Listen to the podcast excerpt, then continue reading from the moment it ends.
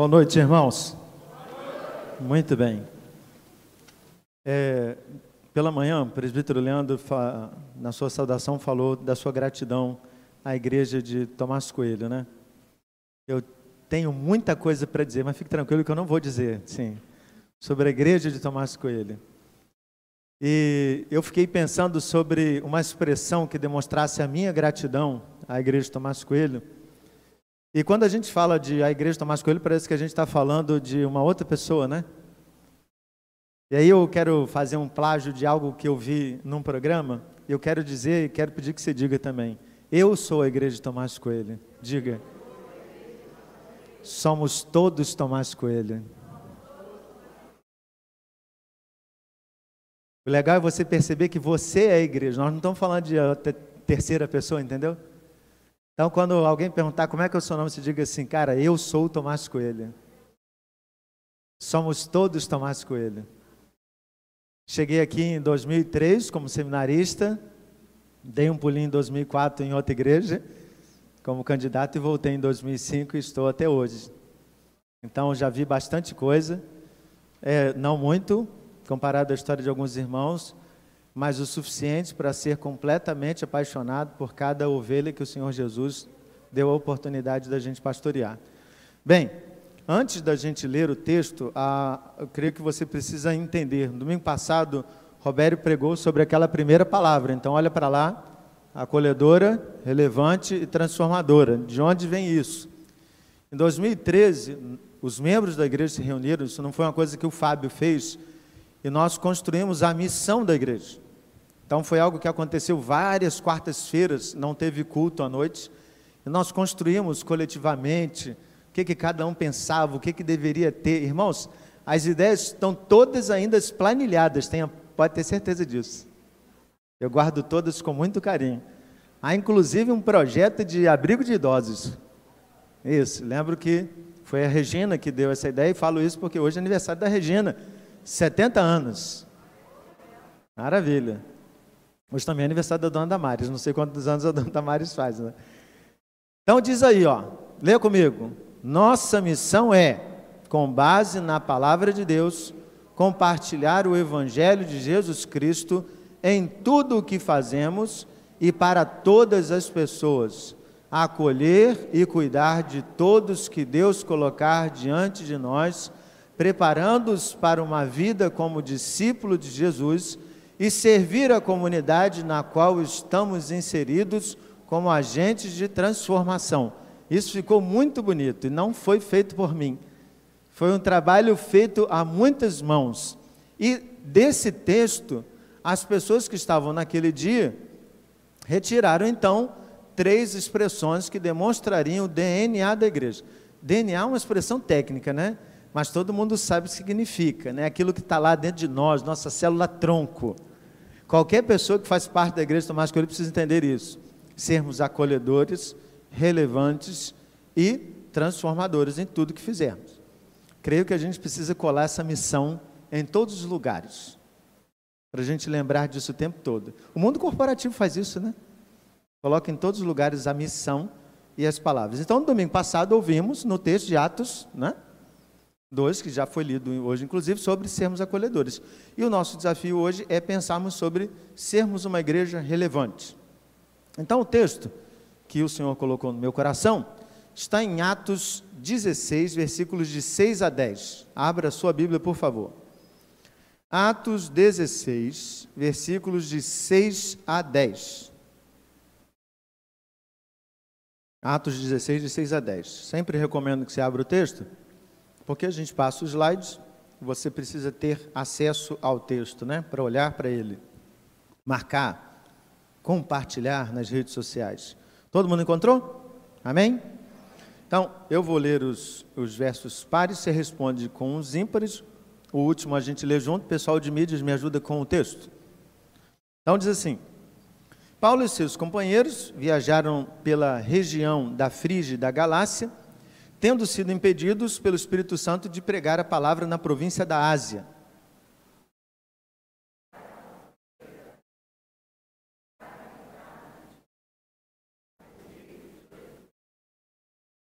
Então contornaram a Mísia e desceram a Trode.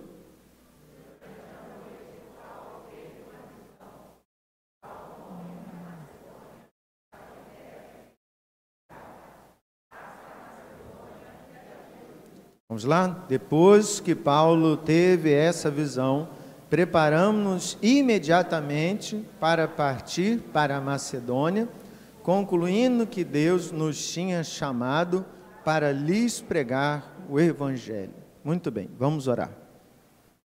Maravilhoso e bom Deus, nós acabamos de ler a tua palavra. Para muitos, esse texto é até conhecido. Podemos, num ato de falta de humildade, nos colocarmos diante da tua palavra já sabendo as lições que estão aqui.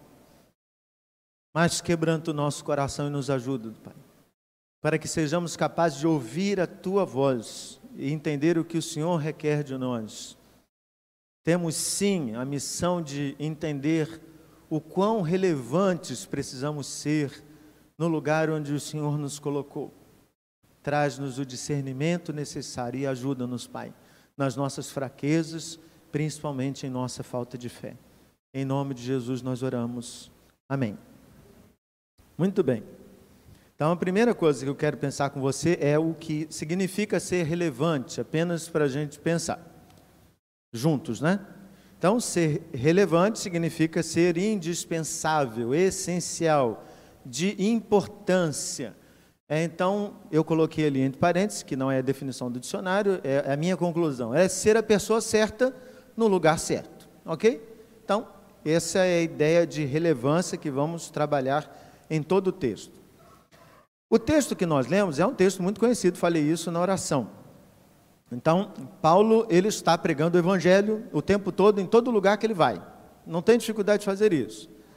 Ele tem um plano, percebe bem isso, ó, preste bastante atenção nisso. Ele tem um plano, eu quero ir para a Ásia. Se o Espírito de Jesus não impede, Paulo vai para a Ásia. Preste bastante atenção. A ordem de Jesus foi dada: prega o Evangelho em todo lugar, para todas as pessoas. Então ele vai pregando. E ele vai se distanciando, ok? Saiu de Jerusalém e vai se distanciando. Europa, vou partir agora para a Ásia. Jesus impede que ele vá para a Ásia, naquele momento. Depois o apóstolo Paulo chega à Ásia, né? Território de Tiro e Sidom, como você já deve ter ouvido, está no território da Ásia. Então, ele vai depois para a Ásia, mas naquele momento específico, Deus quer que ele vá até a Macedônia, ainda no contexto europeu, para pregar a palavra ali. Há algumas questões que para mim são bem interessantes.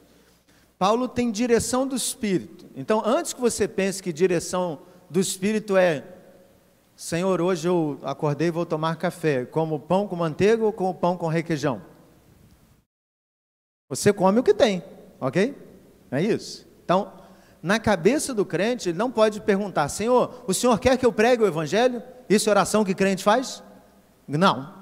Há uma ordem para fazer: ir de pregar o Evangelho. Então, a direção do Espírito é: eu amo as pessoas, tenho desejo de fazer a obra de Deus onde Deus me colocar, sendo Cavalcante, sendo Reino Unido, sendo Afeganistão, não importa o lugar. Eu amo as pessoas, amo gente, é o dever de todo crente. Aí você diga assim: poxa, eu tenho dificuldade de amar as pessoas. Qual foi os dois mandamentos que o Senhor Jesus deixou para nós como um resumo de toda a palavra de Deus?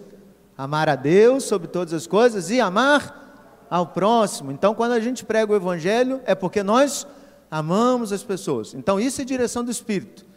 Amar as pessoas é direção do Espírito. Segundo aspecto interessante. Direção do Espírito no apóstolo Paulo é o discernimento quanto ao impedimento. Não está no texto, o diabo impediu o apóstolo Paulo. Entendeu? Se você fosse impedido de pregar o evangelho, o que você diria? O diabo me impediu. Satanás colocou uma dificuldade. Não, o apóstolo Paulo disse: Deus não quis que eu fizesse. Olha que coisa interessante. Discernimento. Fazer a vontade de Deus. Eu não sou governado pelos, pelos desejos ou, ou, ou pelas, pelos anseios do maligno. Quem conduz a vida do crente é o Senhor. Então ele tem pleno discernimento de que se eu não consigo ir para lá, Deus está deixando claramente. E se ainda tinha alguma dúvida, entra o terceiro aspecto, que é a escuta em sonho da direção a ser seguida. Não está em jogo aqui de Deus fala por meio de sonho, Deus fala por meio disso, Deus fala por meio daquilo. Deus quis falar para aquele, naquele momento para o apóstolo Paulo em forma de sonho. E era uma figura bem característica, um varão macedônio que dizia: passa a Macedônia e ajuda-nos. Mas foi assim na vida do apóstolo Paulo? Todas as vezes apareceu em sonho: vá agora para a Ásia, vá agora para Jerusalém. Não. Não há. Então, você precisa entender isso. Direção do Espírito é eu estou conectado com Deus e nas coisas mais simples do dia a dia eu entendo que estou fazendo aquilo que Deus manda fazer. O reverendo John Ortberg, no livro Deus está mais perto que pensa, ele fala uma expressão muito interessante. Até quando eu troco de assento no avião, porque eu entendo que Deus está mandando eu fazer aquelas coisas. Então, tudo que eu faço é sob direção do Espírito. Não é, Senhor, eu devo trocar de assento. Não, eu faço entendendo que o Espírito está dentro de mim. Então, se eu tenho relacionamento com Ele, se eu tenho comunhão com Ele, eu tenho discernimento de que passos que eu dou, por mais que sejam naturais, são passos orientados por Deus. Ok até aqui? O apóstolo Paulo tem direção do Espírito. Segunda coisa importante, ele é um homem que quer ser usado por Deus. Há uma expressão no texto não sei se você reparou. O sonho, o varão macedônio disse: passa a Macedônia e ajuda-nos. E o que, que eles fizeram? Demoraram para juntar dinheiro, programar a viagem e foram. O que ele fez? Imediatamente. Defina imediatamente, mulheres. Perguntei para as mulheres que elas são muito mais ágeis do que os homens. Os homens teriam dificuldade até. O que, que o pastor está perguntando? O que, que é imediatamente? Lembra da palavra de Jesus? Venham e sigam-me. Aí o camarada disse assim: Ih, peraí, pô, eu tenho um pai, pai está doente, meu pai vai morrer, deixa eu enterrar meu pai, depois eu vou. Aí aquela resposta suave de Jesus: Deixa que os mortos enterrem os próprios mortos. Aí o outro diz assim: Senhor, acabei de comprar um terreno, poxa, região dos lagos, comecei a construir minha casa, Senhor. Espero aproveitar um pouquinho, daqui a pouco eu vou. E aí, Jesus, quem põe a mão no arado, olha para trás, não é digno de mim. A resposta de Jesus é: é hoje, é imediato. Isso é imediato. Por que estou sendo enfático com isso? Alguém tem alguma coisa que precisa mudar na vida? Aqui? Você já mudou? Não é imediato. Você fica empurrando com a barriga, desde que você nasceu, você empurra. Você está empurrando isso o tempo todo, você fica empurrando. É muito importante a gente ler determinadas palavras no texto bíblico. Imediatamente, é acordei e fui. Irmãos, Paulo não tinha outros compromissos, as pessoas que estavam com Paulo não tinham compromisso. Esses homens da Bíblia não têm família, irmãos. Esses homens da Bíblia não têm aniversário de família, festinha, não tem churrasco não tem jogo para ver, não tem nada. Eles só são à disposição do Senhor. É, é isso aí mesmo. Eles estão à disposição do Senhor, por isso que é imediato. A mulher fala assim: você tem que lavar a louça, você não vai não. O Senhor mandou eu ir. Imediatamente. Lave você. Ok? Isso é imediatamente. É deixar as tarefas. Segunda coisa, ele vai porque ele quer pregar e abençoar as pessoas. Por que, que eu destaquei o aspecto pregando? Às vezes a gente entende relevância como fulano tem fome, eu dou um prato de comida. Fulano está com frio, eu dou um cobertor. Mas a relevância bíblica está ligado ao contato com o evangelho. Então, o que significa ser relevante? Eu tenho em mim algo que o mundo não tem, que é o quê? Ai, irmãos, agora é para o 10. O que há no coração do crente que não há no mundo? Cristo Jesus, irmãos. Nós não somos do mundo. Onde você pisa, chegou Cristo Jesus, entendeu? É isso. Você pode levar o mesmo prato de comida que todo mundo leva. Mas a diferença não está no prato de comida. A diferença está em quem levou. É um embaixador de Cristo Jesus. E aí, por último, está cortado ali, está cortado aqui. Num lugar. Então, ser usado por Deus num lugar, seja ele específico ou não. Quando eu estudei missiologia, achava muito interessante. Uma turma de 20 pessoas, às vezes tinha menos, às vezes tinha mais. Aí perguntava para os meus colegas de turma, a Tabata Mori, por exemplo, que os irmãos conhecem, já apareceu aqui no culto. Tabata, para onde você vai? Timor-Leste. Tiago, para onde você vai? Tiago, meu colega de turma. Moçambique. Uau. Lícia, para onde você vai? Vou dar aula num seminário em Moçambique. Romário, para onde você vai? Vou dar aula num seminário em Angola. Fábio, não sei. Não, não tem esse negócio, não. Eu não tive, não tive essa visão do Passa Macedônia, não. Eu estou em Cavalcante ainda, né? Às vezes a gente tem crise. Eu fico esperando um lugar para ser útil. Paulo esperou o lugar para ser útil? Não. Paulo era útil onde ele estava. Num determinado momento específico, Deus o mandou para Macedônia. Mas se Deus não mandasse para Macedônia, Paulo estaria pregando onde ele estivesse. Está claro isso, irmãos? O lugar é o que menos importa. Se Deus te dá uma, oração, uma orientação específica, você vai para aquele lugar. Mas se Deus não te dá uma orientação específica, qual é o lugar que você deve fazer? Onde você está, meu irmão? Você trabalha onde? Lá é seu campo missionário. Você mora onde? Lá é seu campo missionário. Onde é a sua comunidade igreja? Lá é seu campo missionário. Então, eu poderia perguntar para você: Paulo era relevante? O que, que você acha? Qualquer lugar que Paulo passava era relevante. Então, grave isso. E hoje, eu não quero perguntar para você ou te convidar a ser relevante. O Evangelho exige que a gente seja relevante. Então, não está em questão de, poxa, quero convidar você, seja relevante no lugar onde você está. Meu irmão, se você não é relevante, você não é nada.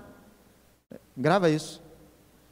Porque o Evangelho traz essa exigência para nós. Então, se hoje você é um médico, está no Brasil, seja relevante como médico exemplar, discípulo de Jesus. Então, o lugar onde você passar, atenda bem as pessoas por causa de Cristo Jesus. Se Deus te manda para o hospital presbiteriano que existe em Gana, fronteira do Togo e Burkina Faso, é um lugar legal para você ir de férias. Burkina Faso. Repúblicas que têm o nome de democrático, mas que não tem nada de democrático. O hospital da igreja presbiteriana fica na divisa desses três países. Quando chega um médico no hospital presbiteriano, eles anunciam na rádio: tem um cardiologista. Cinco mil pessoas caminham na direção desse hospital. E aí, quando nós estávamos caminhando nesse hospital, o médico disse assim: Como é que a gente pode ajudar? Aí ele disse: Tem alguém na sua igreja que queira servir aqui? Técnico em enfermagem, enfermeiro, é, quer ensinar alguma coisa? Ah, legal. Eles podem vir aqui uma semana? Aí o pastor, não, uma semana não, no mínimo seis meses. Quando chegamos então ao hospital, conheci uma médica alemã que estava lá um ano. E ela com o seu alemão e eles falando outra língua. E eu falei assim: só Deus para dar o dom de língua para essa mulher agora, para ela entender o que está doendo. Porque, irmãos, assim, é mistério. Se você ouvir eles falando, Cada pastor fala cinco ou seis idiomas. E eles não conseguem entender todos os dialetos que circundam no hospital.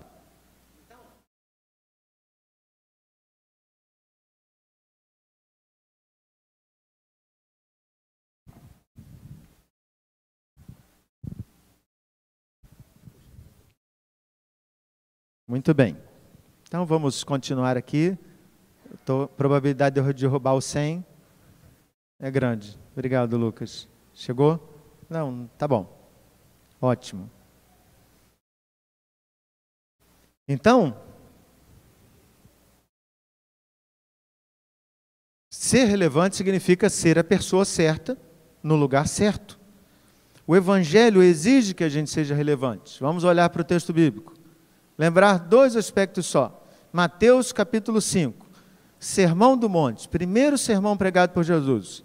Ele começa com as bem-aventuranças. Bem-aventurado tal, bem-aventurado, bem-aventurado, bem-aventurado. Quando ele acaba, ele diz assim: Vocês serão a luz do mundo. Não é assim que ele diz? Não, ele diz: Vocês são. Qual é o conteúdo que aquele povo tinha para ser sal e luz em algum lugar, irmãos? Conteúdo, a princípio, zero. Mas você precisa entender que Jesus está dizendo para eles que o que dá condição a eles de pregar o Evangelho não é simplesmente conhecimento e domínio teológico, que muitas vezes as pessoas correm atrás. O que nos dá autoridade de ser sal e luz neste mundo é a ação do Espírito Santo dentro do nosso coração. Não estou desvalorizando o conhecimento teológico. Se você deve ter, se você pode ter, corre atrás, estude. Eu vejo que às vezes a gente é preguiçoso para estudar, né? Mas se. Obrigado. Mas se você não teve oportunidade de ter esse conhecimento teológico, olha para mim. Ser sal e luz independe do conhecimento. O apóstolo Pedro, sem saber quase nada, ou sabendo quase nada, vira para Jesus e diz assim: Senhor, o que, que a gente faz quando as autoridades nos perguntarem coisas. Ele, Jesus respondeu: Fique tranquilo, o Espírito Santo vai falar por meio de você. Fique tranquilo. Agora você não sabe as palavras, mas na hora certa o Espírito Santo vai fazer fluir por meio de você as palavras certas. Ah, irmãos, isto é autoridade. Então, quando nós somos sal e luz, significa que nós fazemos diferença, isso é relevância. Quando um crente está num prato, a pessoa diz assim: Hum, tem crente aqui, está salgadinho. Percebeu? Você está num ambiente muito ruim, mas emana luz daquela pessoa ali. Uma pessoa que transmite alguma coisa. Ou seja, Deus fala por meio de nós. Onde nós estamos, precisamos ser, porque é assim que o Evangelho nos diz. E a outra questão, é um exemplo dado pelo Senhor Jesus, em Lucas capítulo 10, a parábola do bom samaritano. Jesus dá um soco na boca do estômago de todos os religiosos, porque tem um homem caído, ferido na história de Jesus. Esse homem está precisando de socorro. Primeiro passa o Robério, não faz nada, o sacerdote, ok? Só para você contextualizar. Passa o Robério e o Fábio, de mão dada. Não. Passa o Robério e o Fábio lá. Olha, Ih, rapaz, a gente está atrasado, tem tanto estudo para preparar, academia da alma, cara, vamos embora. Alguém vai socorrer ele. Depois vem o Ministério do Louvor, os levitas. Passou Maria Letícia, Fabiana, Igor, Yuri, é, Lucas, Vitor, passou todo mundo. Ninguém socorreu o homem. E aí vem aquele que para nós é o marginalizado, o descrente, o longe, ele vai lá e socorre. E Jesus diz assim: quem é que foi relevante? Quem é que amou o próximo? Era o sacerdote? Era o pessoal do louvor? Não, foi aquele que estava longe. É claro que Jesus não está aqui generalizando. O que Jesus está dizendo é que ninguém é relevante pela posição que ocupa. Ninguém é relevante porque faz alguma coisa na igreja. Nós somos relevantes quando desempenhamos o exercício do amor. Então, se eu vou de encontro às pessoas, se eu entro em contato com as pessoas, eu sou relevante. Eu queria perguntar para você agora, não para você responder de voz alta, mas uma pergunta reflexiva. Você se acha uma pessoa relevante? Uma pessoa assim que se fosse tirada do mundo, todo mundo diz assim: "Oh, meu Deus, quanta falta". Você se acha essa pessoa relevante? Você se acha uma pessoa que faz diferença na sua família? As famílias são complicadas, mas na sua família você é o sal, você é a luz, você é aquele que faz a diferença, você é aquele que acolhe com amor, você é uma pessoa relevância. Porque a relevância no mundo, irmãos, tem a ver com tamanho, com grandeza. Eu nunca vou receber um prêmio Nobel da paz. Nunca. Porque eu não falo de conflitos, não estou lá falando do conflito tal, mundial. Pessoas que recebem o prêmio Nobel da Paz são pessoas assim, né? Tamanho, grandeza. Jesus nunca receberia um prêmio Nobel. Porque ele é recluso no sentido de ter cuidado com pessoas aqui, ele não está preocupado com a fama, com o estrelismo, e nem estou dizendo que as pessoas que receberam o prêmio Nobel estão nisso, mas assim, elas só receberam o prêmio Nobel porque o nome delas ficou conhecido, ou seja, tanta gente faz papel relevante e nunca vai receber o prêmio Nobel, porque no Evangelho não tem a ver com quantidade, não tem a ver com tamanho, tem a ver com impacto. É isso. Ser relevante é o impacto que se produz na pessoa. E o impacto tem a ver com eu ser uma pessoa usada por Deus para levar o conhecimento da palavra de Deus a essa pessoa.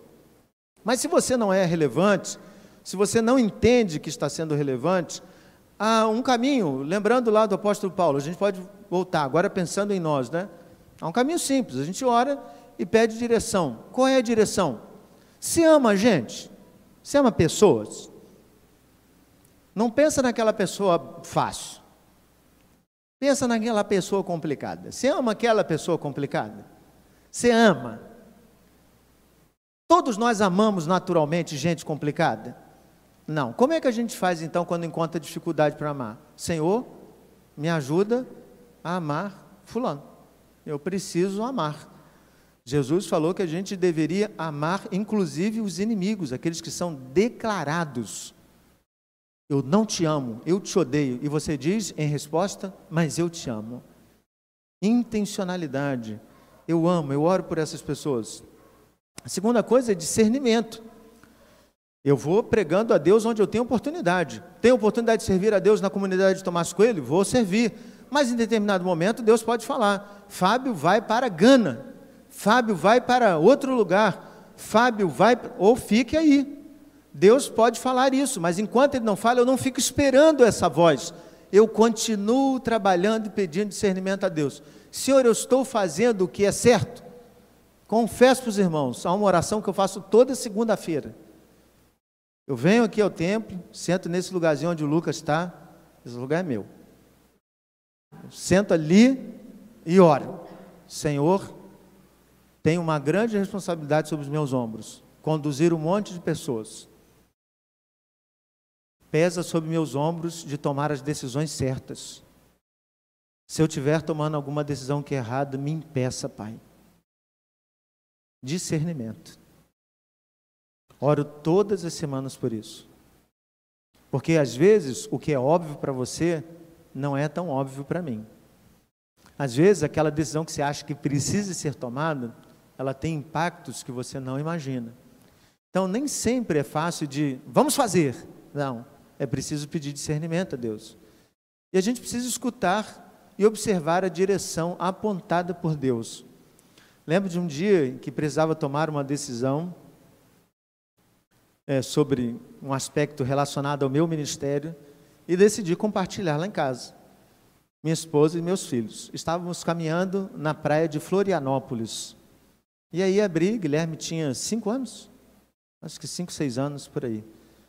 Aí perguntei, Guilherme, quando eu perguntei aquilo que incomodava, Guilherme foi cirúrgico. Ele disse: não.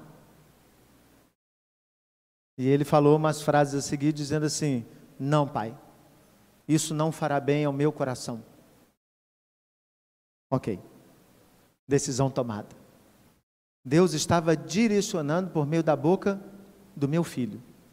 Então, quando a gente pede, a gente precisa escutar. Como é que Deus fala? Não sei. Às vezes, numa palavra simples de uma criança. A ação. Quando é que eu vou ser relevante? É hoje, irmãos. Hoje. Não é amanhã. Não é depois de amanhã. Não é eu estou me preparando para ir para o país tal. Não, é hoje. Enquanto você se prepara, você age, é imediato. E eu não posso pensar num lugar, eu preciso pensar em pessoas. Deus vai colocando pessoas todos os dias que precisam de mim. Pastor Bill Hybels tem uma oração muito interessante que eu passei a fazer em todo o ambiente que vou. Ele escreveu um livro chamado Evangelismo. E ele disse como é difícil às vezes a gente atravessar um espaço e chegar até a pessoa que precisa ouvir de Jesus, porque a gente não acha que a pessoa precisa ouvir de Jesus, a gente precisa ter esse discernimento.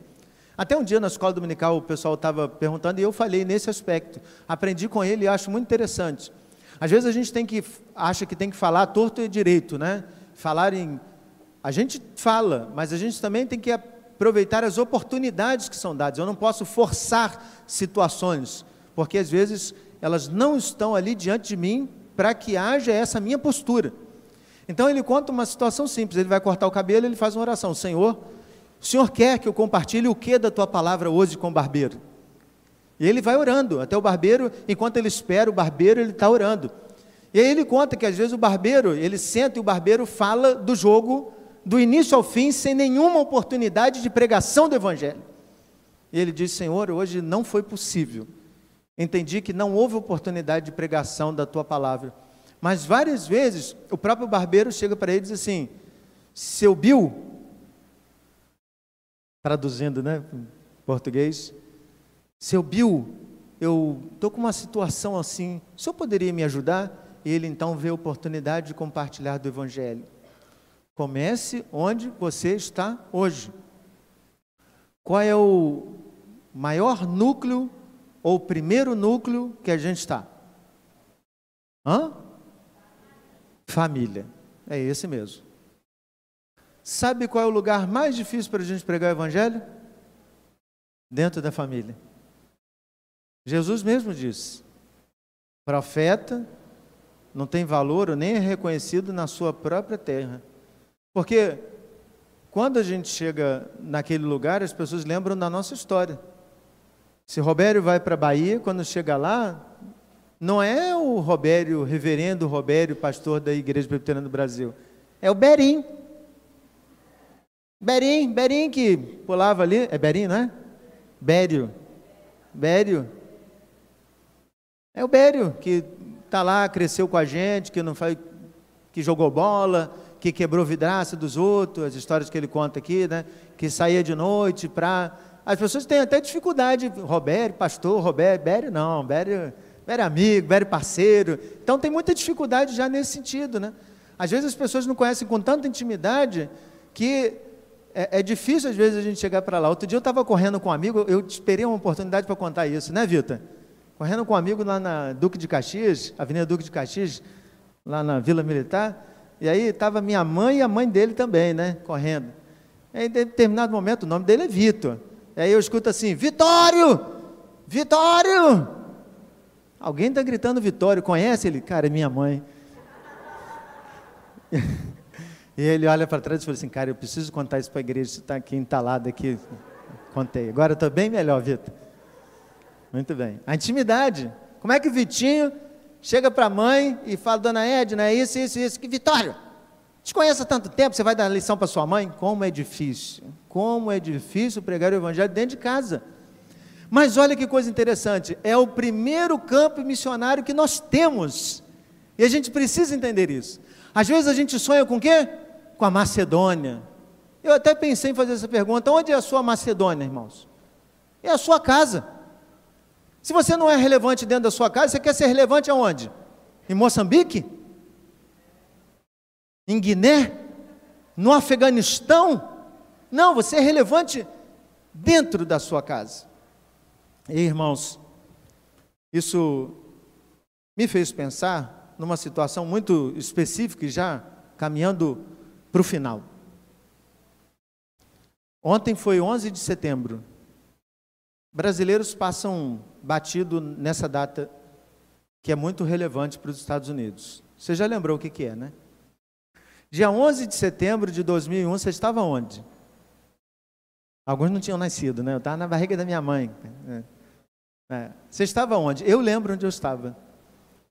Eu ainda trabalhava na Castrol, estava andando de um galpão para outro, saindo do galpão 3 para o galpão 4, e aí indo na fábrica de, de plásticos entregar uma um planejamento de produção, né? E aí, quando eu entreguei para a secretária, ela disse assim: Fábio, derrubaram as duas torres gêmeas. Assim, onde você viu isso, menino? Derrubaram as torres gêmeas? Está dando agora na televisão. Aí, a fábrica parou.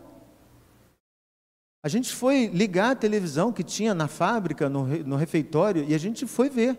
E ficou passando aquelas imagens né, dos aviões batendo nas Torres Gêmeas, e a notícia é: existem outros aviões.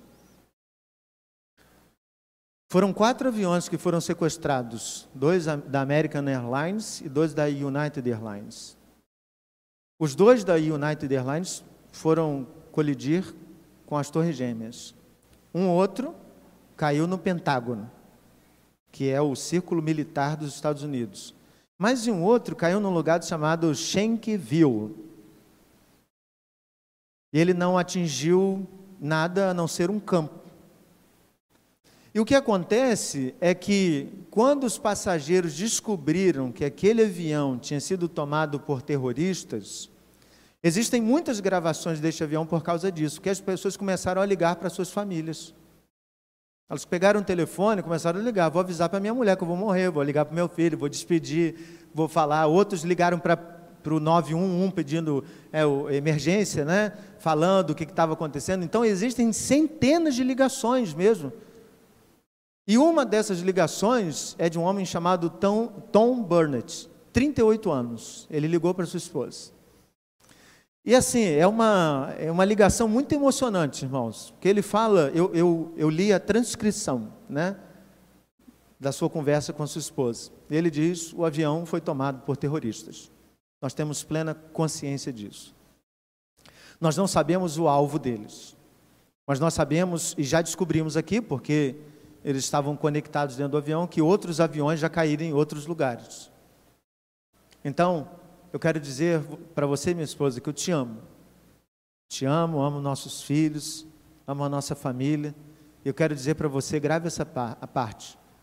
Há algo que precisa ser feito, e isso será feito. Eu vou fazer. E a ligação se encerra. O avião cai porque os passageiros lutaram com os terroristas e fizeram que uma decisão, que uma tragédia menor acontecesse, evitando uma tragédia muito maior. Eu fico pensando se eu estivesse dentro do avião, o que eu faria? Mas eu quero dizer para você que você está dentro de um avião também. Um avião chamado mundo. E esse avião está caindo. Você tem dúvida disso? Quem é que está tripulando esse avião? O mundo jaz do maligno. Eu acho que ele está levando o mundo a mal é pior, meu irmão. Ele está lá, se, se, ele não está no, no piloto, ele está sentado do lado. Porque, meu irmão, assim, as coisas estão feias. A gente olha e percebe assim, esse, esse avião vai encontrar uma estabilidade. A gente consegue ver isso? Não, tá assim, ó. Você já passou turbulência no avião? Irmãos, eu já passei turbulência do avião sacudir, você levanta da cadeira e fica em pé e diz, oi, glória!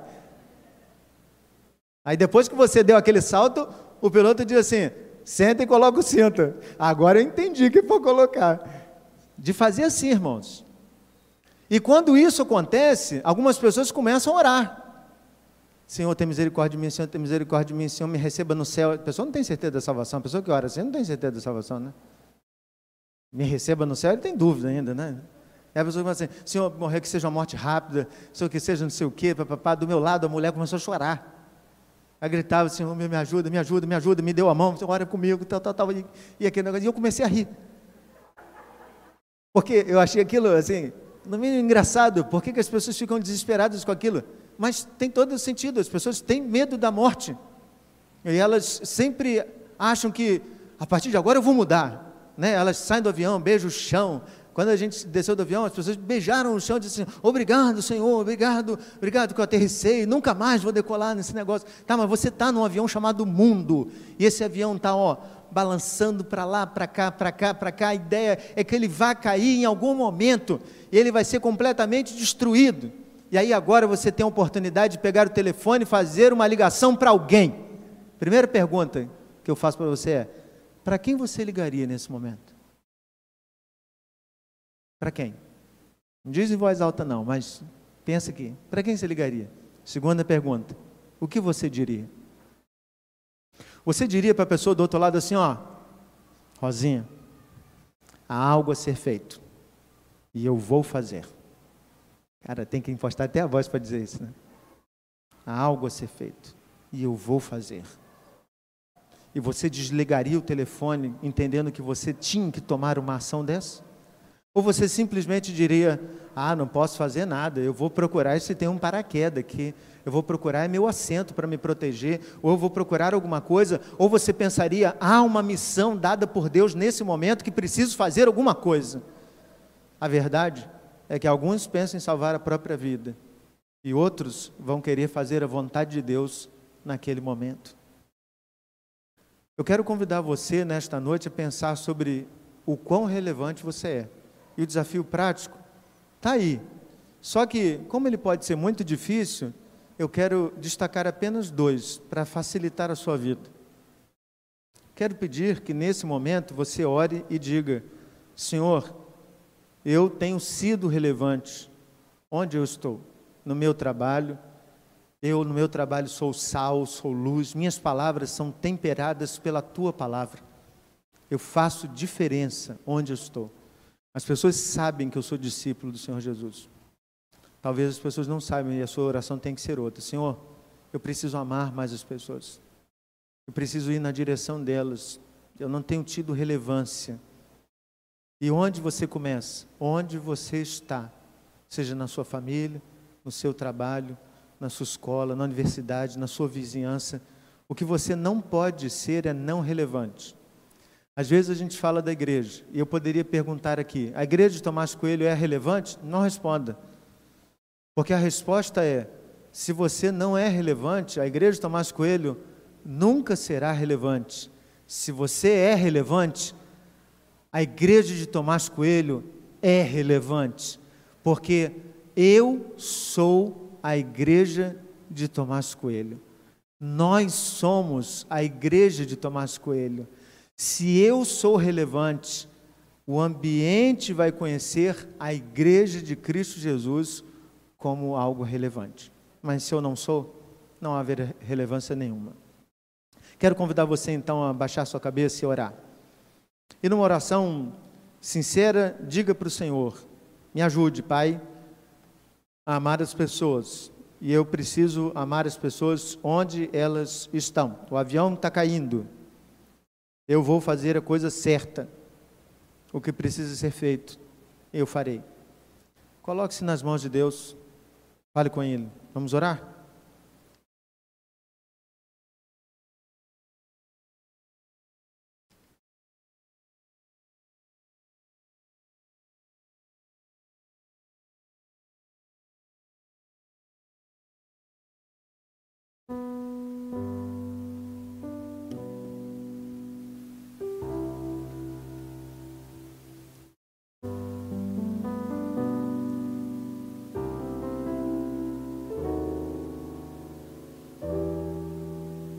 Maravilhoso bom Deus, em nome de Jesus, que sejamos sal e luz onde quer que passemos.